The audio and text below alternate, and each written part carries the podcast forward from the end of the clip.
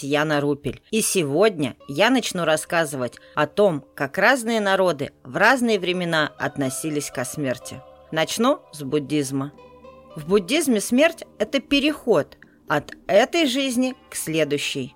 Смерть является одним из важнейших религиозных событий. Как для умершего, так и для живых. Для умершего она знаменует переход к очередному, новому рождению. Считается, что во время смерти будущая жизнь определяется тем, какую карму создало себе существо в прошлых жизнях, а также состоянием ума в момент смерти.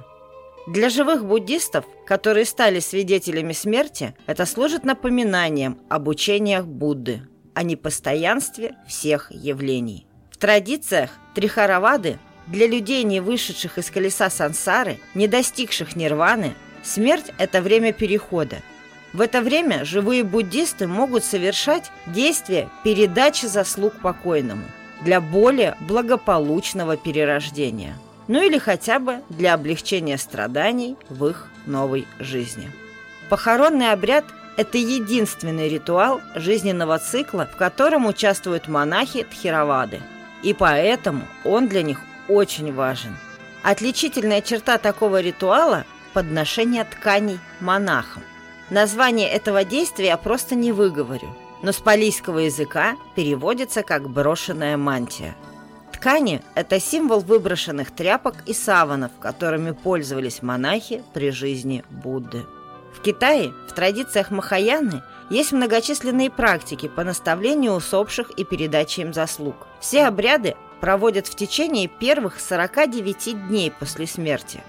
Для большинства китайских похорон Практики чтения канонического текста очень важны.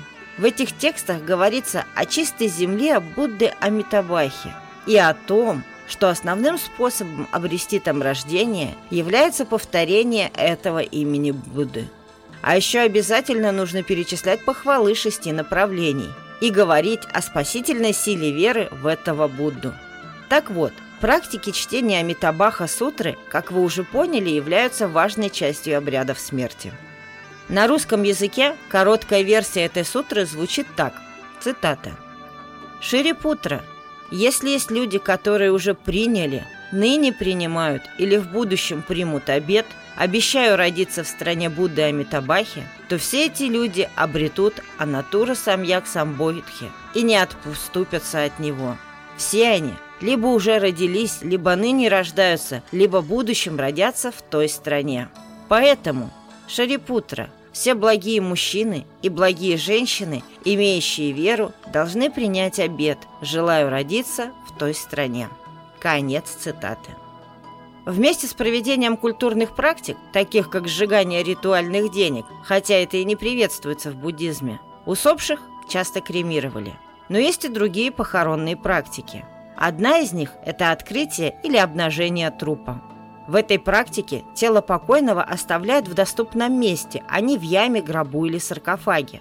Практика открытия трупа подразумевает оставление тела в лесу или погружение его под воду. Смысл этой практики в том, чтобы позволить голодным животным, птицам и рыбам обглодать мертвое тело. После останки собираются, Иногда их кремируют, а после закапывают в землю или размещают в пагоде. Другая практика называется пещерные похороны.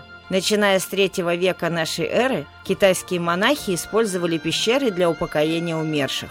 Для этого использовались естественные пещеры и гроты или создавались искусственные, сложенные из камней. Большинство пещер были открыты для животных, кроме могильников, где монахи практиковали тхуту или тхутангу, группу из 13 аскез. Целью практикующих лесных монахов было развитие непривязанности к материальным вещам, включая собственное тело. Одна из аскез – это как раз проживание в могильнике. И эти пещеры были предназначены для многоразового использования. Кстати, Мумификация также не чужда буддийской традиции. Многие буддийские монахи при смерти, вернее перед смертью, давали своим ученикам распоряжение, чтобы их похоронили сидячими в позе лотоса. Такое тело помещали в сосуд полный угля, древесины, бумаги и извести. Этот сосуд окружали кирпичами, а через три года тело извлекали, и если оно сохранялось, то его покрывали краской из золота. Во время культурной революции в Китае многие мумии были уничтожены. Другие считались утерянными и были открыты совсем недавно на территориях Тайваня и Гонконга. В нашей стране известный пример буддийской мумификации – это тело Даши Даржо. Он был главой буддистов в Восточной Сибири в Бурятии. Умер он давно, в 1927 году, в возрасте 75 лет. И он обрел свое нетленное тело, которое, кстати, в октябре 2008 года с соблюдением всех обрядов припроводили в храм. Но вернемся к теме пути перерождения. В буддизме он имеет три уровня – Первый уровень – это стремление к благоприятным перерождениям. Второй уровень – стремление к освобождению от круговорота перерождений, то есть сансары.